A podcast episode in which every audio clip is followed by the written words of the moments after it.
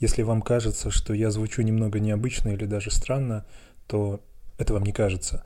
Я записываю в другой комнате, в другой позиции, с другим микрофоном на другом компьютере, потому что моя первая запись, на которую я потратил почти два часа сегодня утром, с трудом встав пораньше, она полностью провалилась, потому что по неведомой мне причине, я не знаю, с чем это связано, с микрофоном, с проводом или с софтом, но запись оказалась поломанной э, по нескольким параметрам, и ее невозможно восстановить. И я... Я не знаю, по какой причине, по, видимо, своей самоуверенности. Я очень редко использую бэкапы, хотя давно занимаюсь подкастингом, и это первое правило, которое я бы дал, первый совет, который я дал бы всем, кто это делает. Используйте бэкап-запись хотя бы на телефон, хоть что-нибудь. Но я почему-то сам редко это делаю. Сейчас я записываю на другой микрофон и использую backup диктофон, но я ни во что не верю. Я уже немного параноидально, но как-то не, не конструктивно параноидально себя чувствую в отношении технологии и софта. Я боюсь всего, я не доверяю, что что-либо будет работать, я просто... А, ну, неважно. Это не тема сегодняшнего выпуска. Сегодня и в следующем выпуске я бы хотел поговорить об истории Lisp, об истории популярного семейства языков программирования, которое появилось, ну, первый язык появился еще в конце 50-х годов. Изобретателем Lisp можно считать Джона Маккарти, знаменитого ученого и создателя концепции в программировании. Это интересный персонаж, он во многом классический классическая гениальная личность. Он родился в 27 году. Его семья из-за Великой экономической депрессии в Америке очень много передвигалась. Его отец был переселенцем из Ирландии, а у матери были еврейские корни из Литвы. И я не знаю, связано ли это с Литвой или как-либо с, с их историей, но их семья была открытыми коммунистами, что вдвойне странно, потому что и он был, насколько я понимаю, идеологически симпатизировал коммунизму, как минимум. А, он был тесно связан с русской культурой, он вроде как даже говорил или понимал русский язык, он был вдохновлен математиками, математиками и учеными э, из России многими. И это странно, потому что в пик его карьеры, в 50-е, 60-е года, когда он разрабатывал многие штуки, которыми он всем нам стал известен, он работал на пике технологий в Америке. Насколько я знаю, он не работал с как-то глубоко с э, военными технологиями и с Пентагоном там и всем таким, возможно, по этой причине. Но как минимум он работал на пике технологий в математике, информатике, в программировании, вычислительной технике. И это разгар холодной войны, разгар самых напряженных отношений между Россией, ну, Советским Союзом и США. И этот ученый с коммунистическими корнями, с сознанием русского языка, это, ну, наверное, вызывало некоторые вопросы и проблемы. Нам Маккарти известен как человек, который изобрел Lisp, и многие штуки, которые для нас кажутся или фундаментально очевидными, ну, типа они всегда были, или новыми и инновационными, хотя им больше полувека. Такие штуки, как сборщик мусора в языке программирования, многие идеи языков программирования, которые сегодня появляются иногда в новых языках и кажутся новыми фичами, хотя это просто реализация очень старых идей, э, и понятие, например, искусственного интеллекта. Lisp как язык изначально имел конкретную задачу — стать языком для решения задачи искусственного интеллекта. И нужно понимать, что в те годы люди были достаточно оптимистичны, наверное, по какой-то наивности или, или почему, но им казалось, что задача искусственного интеллекта вот-вот будет решена, что вот буквально в ближайшие годы, а заметьте, это примерно типа 20 лет прошло с момента появления компьютеров вообще как, как чего-то физического. Но в 60-е, в 50-е уже были разговоры о том, что вот-вот в ближайшее время мы создадим полноценный искусственный интеллект, который будет сопоставим с человеческим интеллектом. И есть даже научная публикация с забавным названием «Искусственный интеллект, сопоставимый с человеческим уровнем, оказался более сложной задачей, чем казалось в 1955 году». Только спустя несколько лет они стали понимать, что похоже нет, похоже создание полноценного искусственного интеллекта это не очень На тот момент понятие искусственного интеллекта во многом заключалось в том, что если машина научится думать логически, если машина научится делать логические выводы и, собственно, работать в математической логической модели, то это практически все, что нужно для искусственного интеллекта. Что, наверное, человек — это такое существо, которое мыслит логически, и чтобы машина могла мыслить как человек, машина должна мыслить логически. Что мы сегодня знаем совсем не так, и да, машины научились и могут работать в четких логических и математических системах, что не приближает их очень сильно к полноценному искусственному интеллекту человеческого уровня. В чем суть Лиспа? В чем ключевые характеристики этого языка и этой концепции вообще? Я прочитаю несколько характеристик, которые Маккарти сам в одной из публикаций приводит как ключевые свойства Лиспа. Достаточно примитивное, что ли, или очевидное, или простое, но нужно понимать, что эти идеи, эти характеристики в конце 50-х, 60-х годах были абсолютно инновационными, абсолютно дикими и новыми. И сегодня многие из этих идей нам кажутся очевидными по той причине, что они появились в Лиспе. Лисп во многом, не знаю, какую аналогию привести хорошую, как будто латынь.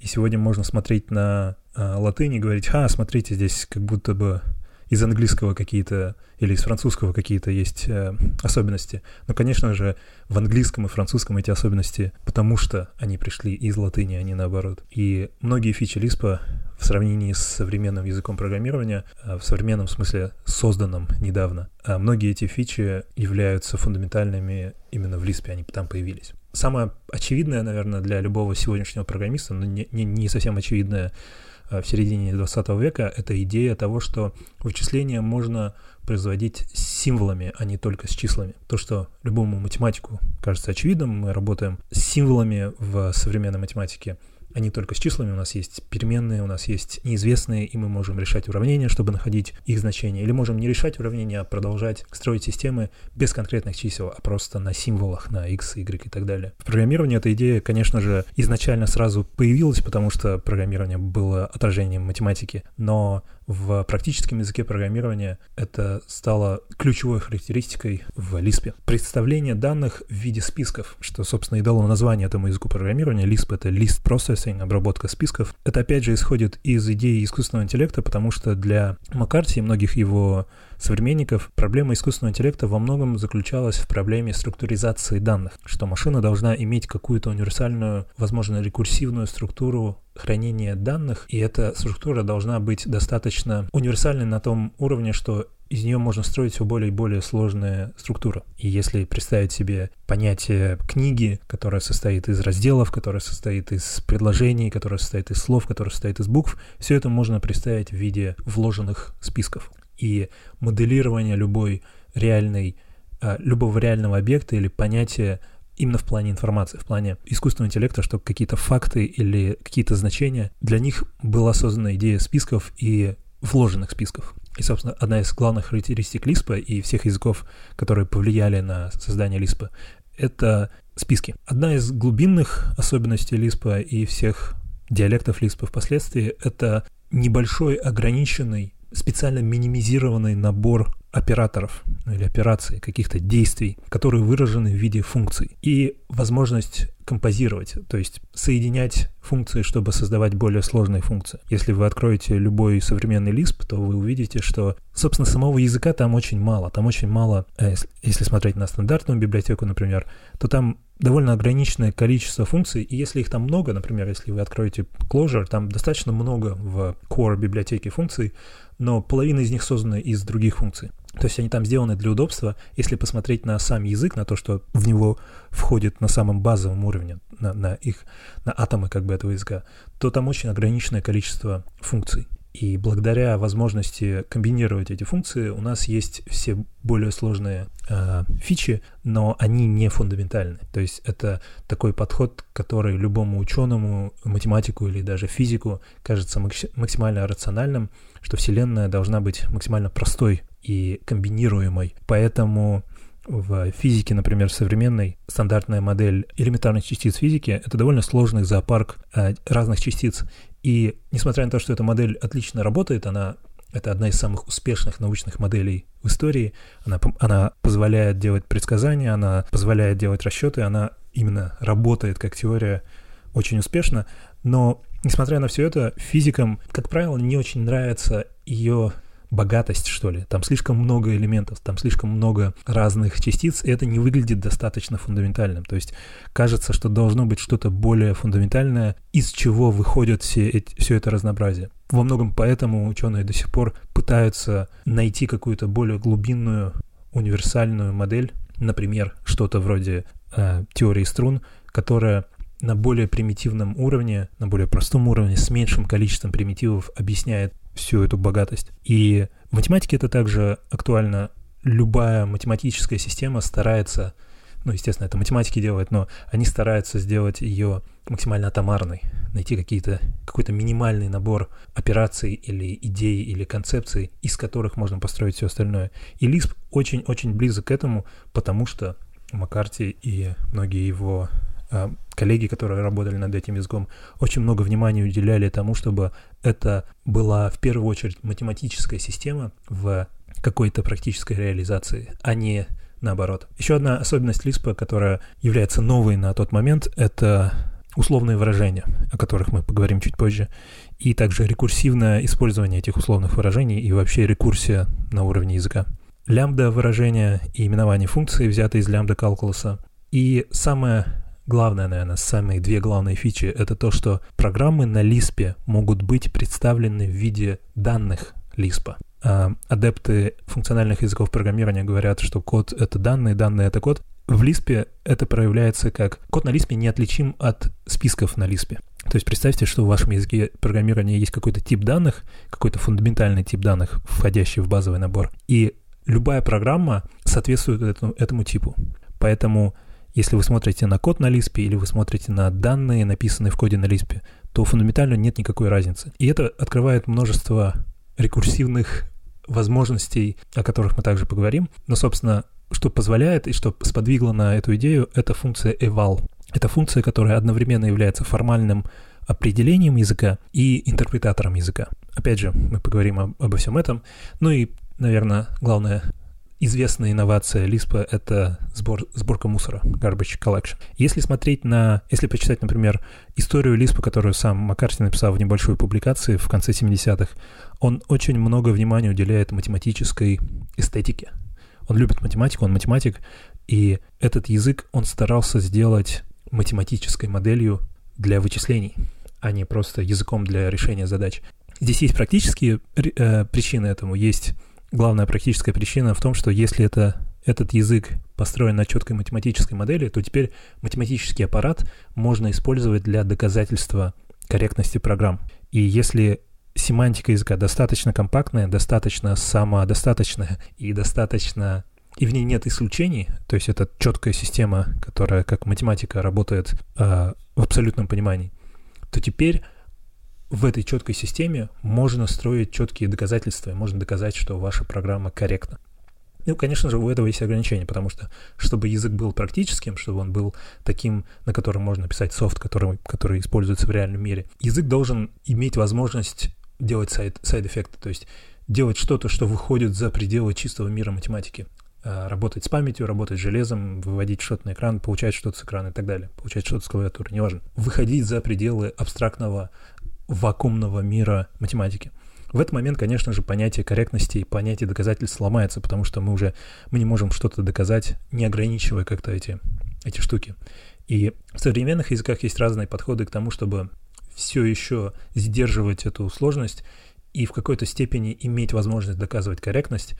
Теория типов а, это одна из этих идей. Если взять статический типизированный язык, где очень многое внимание уделяется тому, чтобы типы были консистентными, то там корректность можно доказать как минимум на уровне корректности данных, не обязательно корректности поведения. На, в языках типа Haskell, где сайд-эффекты стараются изолировать и контролировать. Корректность можно также доказывать с помощью математики. И я думаю, если вы слышали э, любителя Haskell, то рано или поздно он вам скажет, что если программа компилируется, значит она корректная. Конечно же, это нельзя гарантировать, но во многом, чем ближе язык к четкой математической модели, тем ближе к истине это утверждение, что корректность можно в какой-то степени гарантировать, э, и компилятор это может гарантировать. То есть идея именно не в том, что на этом языке можно писать более хорошие программы или более стабильный код, а в том, что компилятор формально на уровне анализа может сказать, что данный код корректен. Lisp, будучи отражением математики,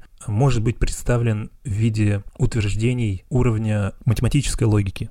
И это опять же означает, что в таком виде программы можно, ими можно манипулировать, и их можно проверять, доказывать, доказывать их корректность или некорректность, находить проблемы с помощью математического аппарата.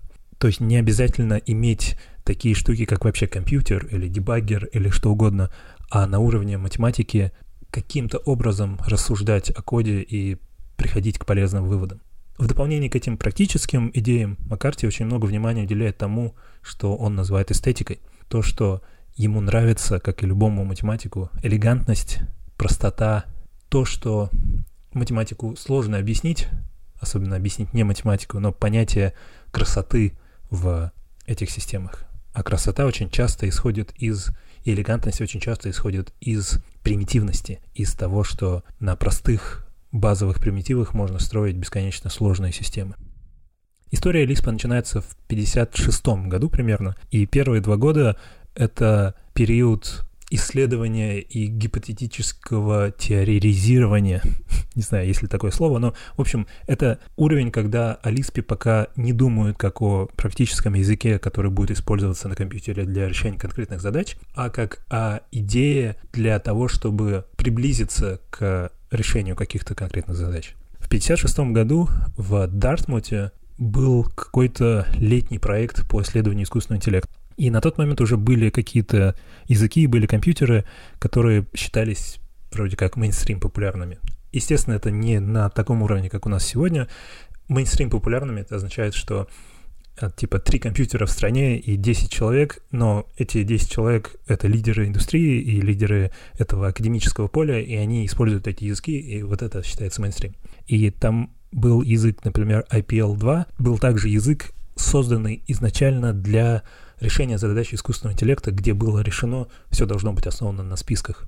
У Маккарти и его коллег был доступ к компьютеру IBM 704. Этот компьютер стоял в MIT, его туда поставил сам IBM, и Dartmouth, эта лаборатория, имела доступ к этому MIT зданию и к этому компьютеру. И они решили э, взять за основу этот компьютер и пытаться как бы думать в контексте этой вычислительной машины. И как вы себе можете представить, в 50-е, 60-е годы это такой огромный шкаф, точнее, три огромных шкафа, это целая комната, нет никаких привычных нам мониторов, клавиатура выглядит не так, все выглядит не так, это просто такая машина, куда ты каким-то образом загоняешь очень сложно данные, очень ограниченная память, он очень долго, медленно и шумно работает, и если вам повезет, он что-то в конце даже вам выдаст и, и распечатает на, на бумажках. В этих условиях была задача решать проблемы искусственного интеллекта, то есть почувствуйте амбициозность и масштабность мышления этих людей.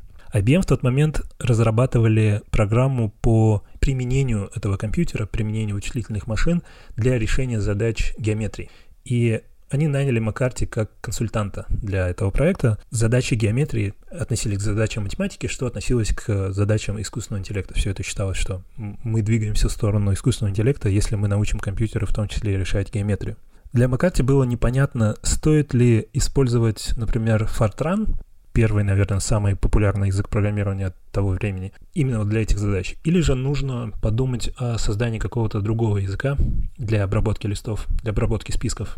И он начал думать в эту сторону, начал думать, начал оценивать э, возможности. В 1958 году он опубликовал научную работу, или же, может, это не научная работа, а ну какую-то публикацию, где описал гипотетическую компьютерную программу под названием Advice Taker. Это программа, которая формально могла работать с логическими утверждениями и на их основе приходить к выводам. То есть это некая программа, которая симулирует разумный рациональный интеллект. Вы даете ей утверждения, и на основе этих утверждений эта программа может сделать вывод. И как пример, это доказательство теорем. Вы даете какие-то базовые наборы информации, и программа может доказать корректность или некорректность, или консистентность или неконсистентность этой системы утверждений. Более того, вывод программы, этот исход работы, может быть декларативным, то есть это может быть просто информация, которую она выдает в каком-то виде человеку и все. Но может быть и императивный, то есть вывод может быть действием. Это означает, что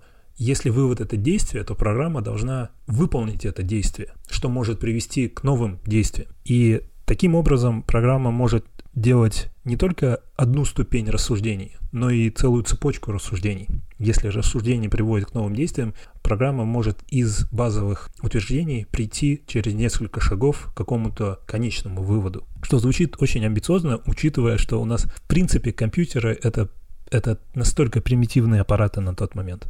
Этот advice taker напрямую никак не связан, наверное, с Лиспом, но нужно понимать, что происходит в голове у Маккарти на тот момент, а в каком контексте он живет и находится.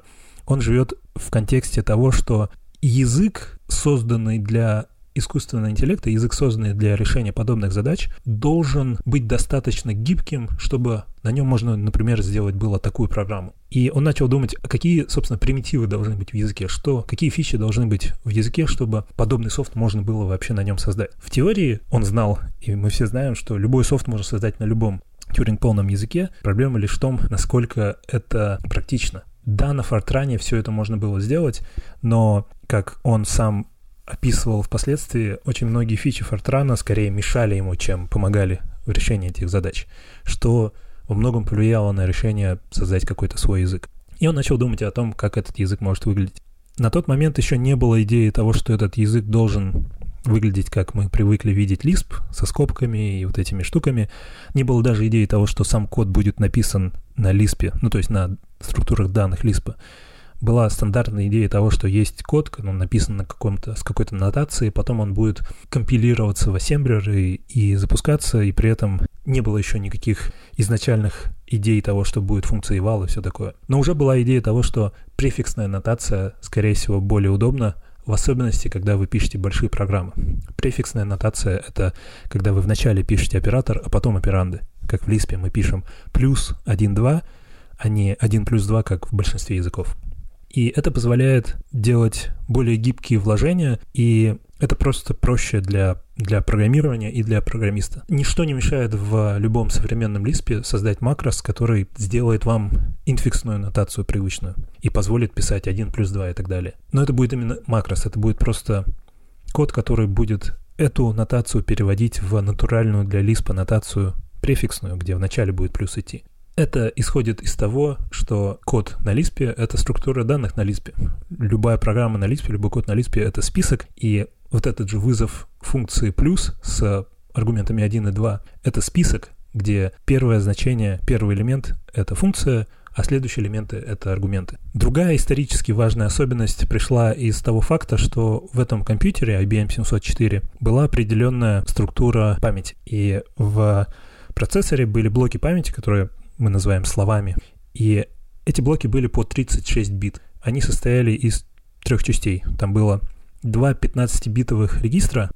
Первый назывался адрес, второй назывался декремент. И были 6 дополнительных бит. То есть 15, 15 плюс 6. У процессора были специальные инструкции для того, чтобы перемещать информацию в эти 15-битовые регистры и получать информацию оттуда. Было решено делать язык на основе этой архитектуры, поэтому адресация была 15-битовая, и структуры, э, списковые структуры использовали 15-битовые указатели в памяти. И слово было решено поделить на вот эти, собственно, четыре части, которые были изначально в самой архитектуре.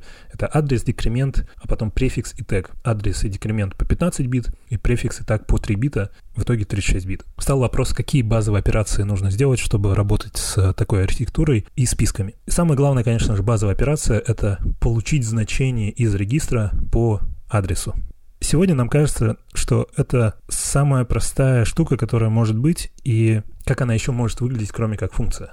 Вот представьте себе, что у программиста задача. Нужно сделать что-то, что позволит получать данные из памяти. В каком виде это что-то должно быть? Ну, конечно же, функция. Что еще? Это функция, которая будет принимать адрес, по которому нужно произвести чтение, и она будет обращаться в память и возвращать это значение из памяти. Нам это кажется нормальным, что это функция, но для человека, занимающегося, например, функциональным программированием, здесь уже будет немножко небольшая э, некомфортность, что ли. А для человека вроде Маккарти на тот момент, для глубокого математического человека, это еще более некомфортная штука, потому что эта функция не похожа на математическую функцию. Она не ведет себя как математическая, она не чистая, она зависит от контекста реального мира. То есть об этой функции больше нельзя рассуждать в абсолютном понимании без контекста. Она зависит от того, какое сейчас значение находится в памяти конкретного аппарата. И он понимал, что одновременно с этим грамматически в языке очень удобно сделать это именно функцией, ничем иным.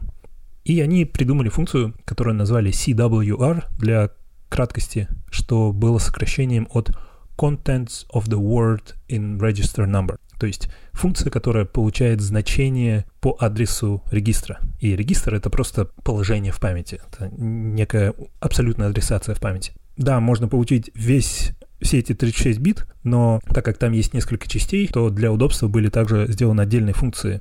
Одна функция для получения первого, первых 15 бит, которая называется адресом. Соответственно, функция была названа Contents of the Address Part of Register Number. CAR, Contents Address Register.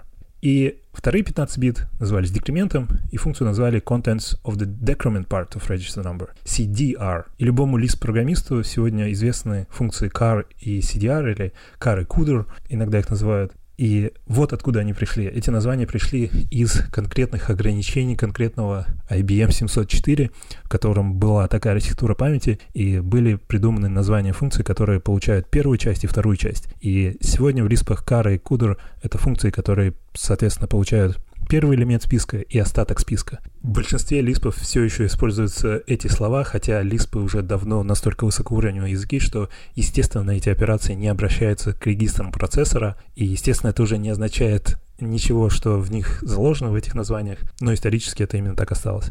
Соответственно, были еще две функции CPR и CTR, которые получали префикс и тег части, но они впоследствии были удалены из языка. И на этом этапе все еще не было никакого компьютера. Это не было никак реализовано в железе, это все было на бумаге. И Маккарти дальше рассуждал о том, чего не хватает языку, чтобы сделать софт типа Advice Taker, и ни Fortran, ни FLPL не имели условного выражения и не поддерживали рекурсию с условными выражениями. Маккарти, кстати, в том числе увлекался шахматами, и в какой-то момент он писал алгоритм для искусственного интеллекта, который играет в шахматы, и ему, он делал на Фортране это, ему не хватало нормального if условия. В Фортране был if, но он ему не нравился, и проблема была в том, что, во-первых, это было не выражение, это была просто инструкция, и нельзя было по-простому получить значение. Но главная проблема была в том, что он, он сделал функцию. Он сделал функцию, которая заменила ему if, он назвал ее xif, и это простая функция, которая принимает три аргумента m, n1 и n2.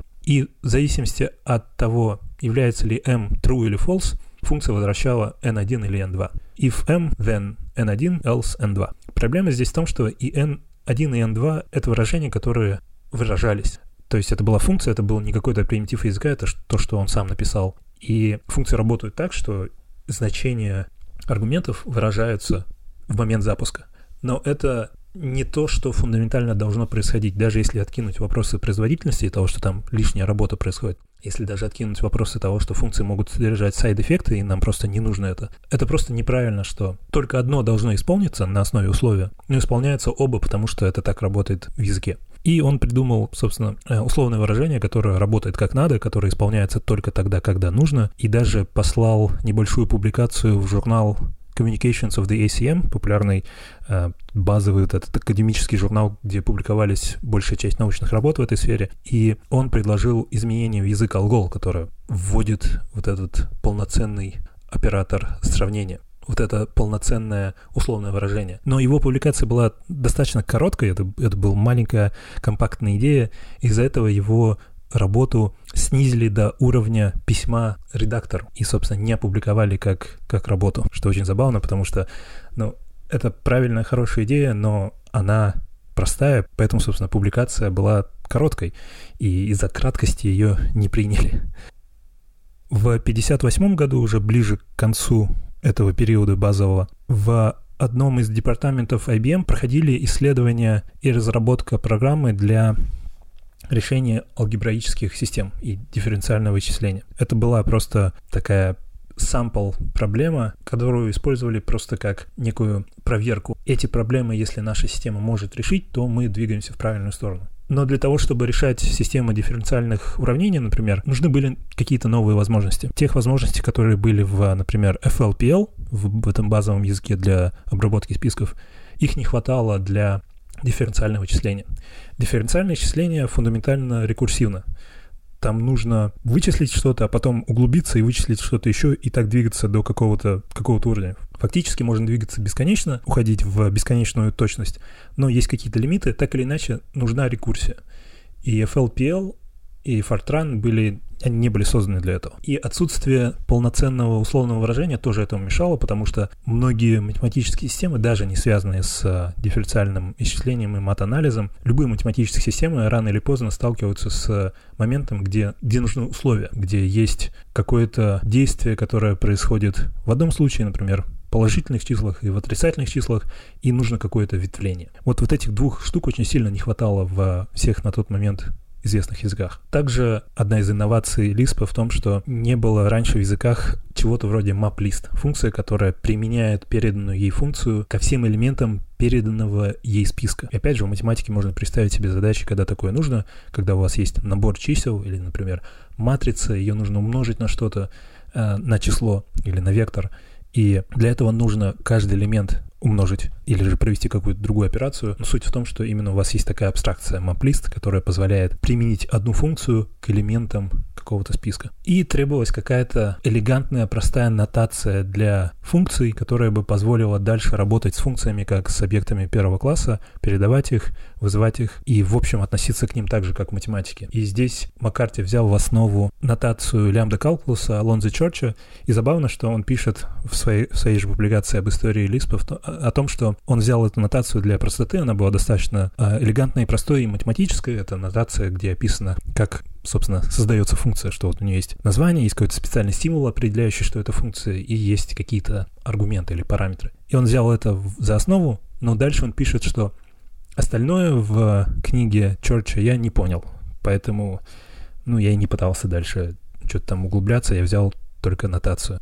Это забавно, потому что это, наверное, Маккарти, это, наверное, один из самых умных людей в истории этой индустрии. И вот он говорит, что он книжку Алонзо Чорча практически не понял. На этом заканчивается первая часть истории Лисп. Мы пока все еще на уровне, когда нет ничего. Когда есть идея, есть несколько концепций, есть размышления, есть сравнение с существующими языками. Следующий этап — это реализация. О ней мы поговорим в следующем выпуске.